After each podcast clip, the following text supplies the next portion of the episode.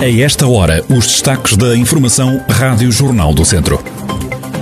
Alunos do primeiro ciclo regressam às escolas já a partir de segunda-feira, reabrem as venas ao postigo e os cabeleireiros. As medidas tomadas pelo governo é para conhecer já a seguir. Destruição de parte da muralha Afonsina em Viseu é um atentado patrimonial.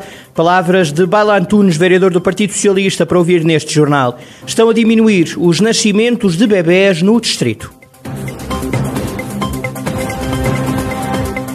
A atualidade da região em desenvolvimento já a seguir.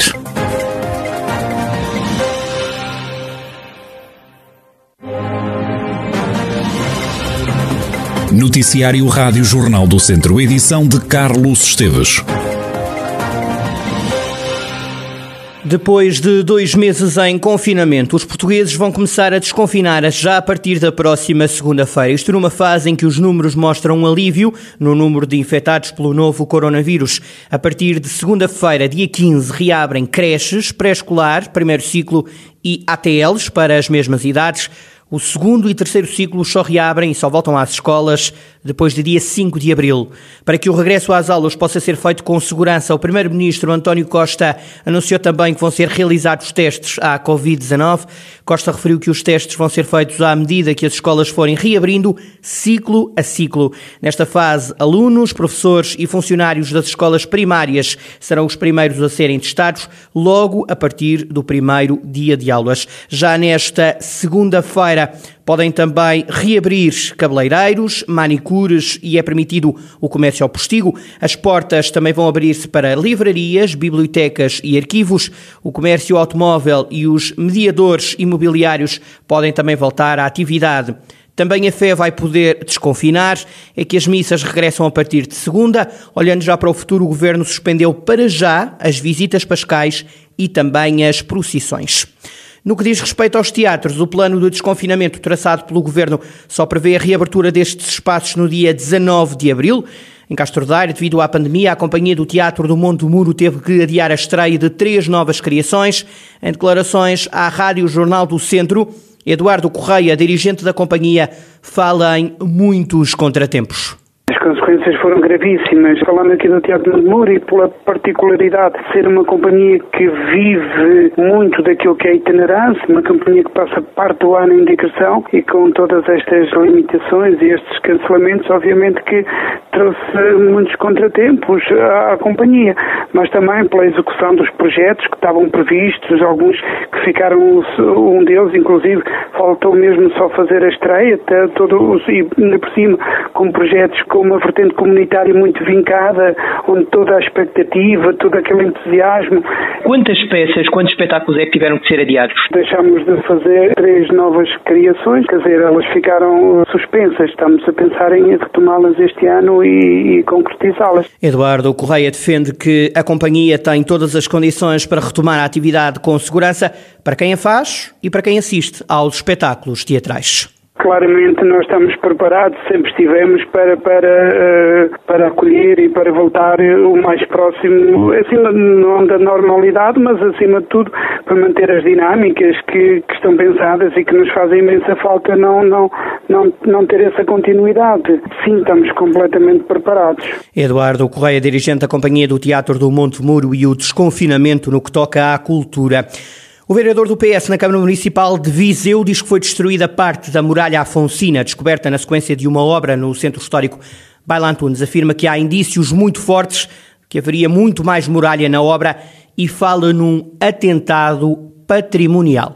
Na continuidade dessa muralha, nesse troço descoberto, há indícios muito, muito fortes que haveria muito mais muralha na obra. Nomeadamente, é, é fácil de ver, pelo modo de construção, pelos 5 metros de altura, pela expressão da construção e verificando em fotografias antigas, junto a um edifício, um edifício vermelho que lá está, havia nitidamente aquilo que parecia ser um, um troço da muralha. E fotografias atuais indiciam, enfim, restos, passa a expressão, da muralha. Muito particularmente no final dessa propriedade onde vai ser inserido o túnel municipal que liga a Travessa Dom Seferino à Conde de Batista. O vereador exige respostas da parte da Câmara Municipal a quem diz já pediu esclarecimentos.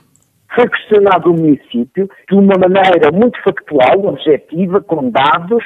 Neste momento ainda não obtive uma resposta. Acho hum, que não é adequado, porque já lá vão alguns dias, é sobre o processo, sobre os fatos, o que é que foi feito sobre aquela muralha que o município conhece, até porque é uma obra que, em que o município tem interesse eh, direto. Esta obra, de facto, devia ser acompanhada por um arqueólogo e foi, mas nós não sabemos o que é que terá acontecido à muralha. Será que o indício que nós recolhemos é, é, é verdadeiro? É verdadeiro? Isto é, é a muralha? A nós tudo leva a crer que sim. E, na verdade, tem que haver uma resposta objetiva. Houve ou não houve derrube de troços da muralha Cima. Naquele local vai também nascer um túnel municipal que vai ligar a travessa Dom Zeferino também à Cónigo Martins. Por isso, vereador, exige saber se foi também por isso que terá sido derrubada a muralha exigindo que sejam apuradas responsabilidades. Esses eventuais derrubos de, ou demolições da muralha Afonsina ocorreram também no sítio onde vai ser o túnel municipal. Quem, de quem é a responsabilidade? O que é que a Câmara Municipal ou a Ceru Visão Novo, que também teve acompanhamento da obra, sabem sobre esta questão? Eu, enquanto vereador da oposição, quero respostas celas, porque está aqui em jogo um, eventual atentado eh, patrimonial da máxima relevância sobre um monumento nacional. E por isso mesmo eu quero, eu, eleito local, os vereadores do Partido Socialista exigem respostas células. Ora, Baila Antunes diz que foi entre 2017 e 2019 que desapareceu parte significativa desta muralha afonsina. Em 2019 já não se vê uma parte, aquela parte à entrada do tal túnel que vai ser um túnel público. Em 2019, mas em 2017 via-se. Portanto, o que eu sei e, e, qualquer pessoa saberá que vá ao Google Earth, é que entre 2017 e 2019 desapareceu um, uma parte significativa um, do edificado sob o qual deveria estar a, a, a, muralha afonsina e que seria a entrada do túnel municipal, do futuro túnel municipal. Balantunas, vereador do PS na Câmara Municipal de Viseu, que tem a convicção de que foi destruída parte da muralha afonsina, descoberta na sequência de uma obra no centro histórico da cidade. O vereador já pediu esclarecimentos ao autarquia. Também a Rádio Jornal do Centro questionou o Executivo, estando a aguardar uma resposta. Estão a diminuir os nascimentos de bebés no distrito, num cenário que acontece também um pouco por todo o país. Mariana Rebelo Silva. Nos dois primeiros meses do ano nasceram 274 crianças na região, menos 79 do que em período homólogo do ano passado. Os números são revelados pelo Instituto Nacional de Saúde Dr. Ricardo Jorge através dos dados do teste do pezinho. 2021 está a ser o ano dos últimos cinco com menos recém-nascidos no distrito.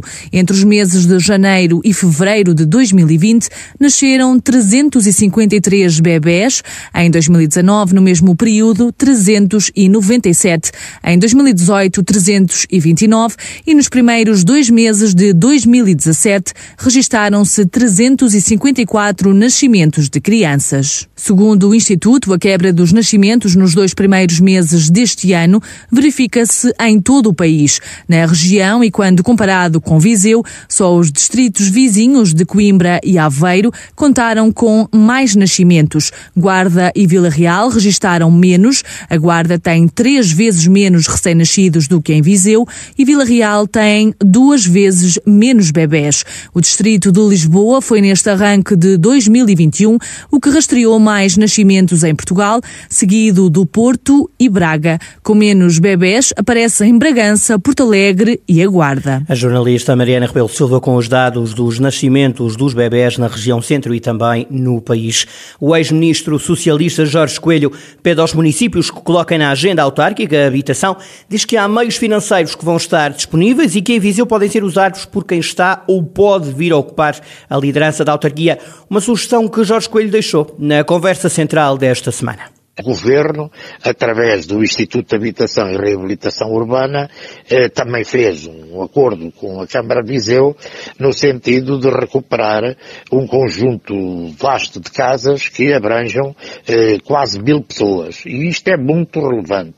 E é um sinal que, do meu ponto de vista, a autarquia de Viseu eh, já está a fazer isto, mas que deve definir para o seu futuro a questão da habitação como uma enorme prioridade, porque aqui há muitos meios financeiros para se poderem utilizar uh, nesta área. E, portanto, deixo aqui uma sugestão uh, a quem está e a quem virá a estar, seja quem for, que ponha a habitação como uma questão absolutamente central no desenvolvimento da política autárquica eh, de Viseu. Habitação social, as obras na Sé e também o futuro da TAP são outros dos temas tratados esta semana na conversa central da Rádio Jornal do Centro, esta semana com Jorge Coelho como convidado.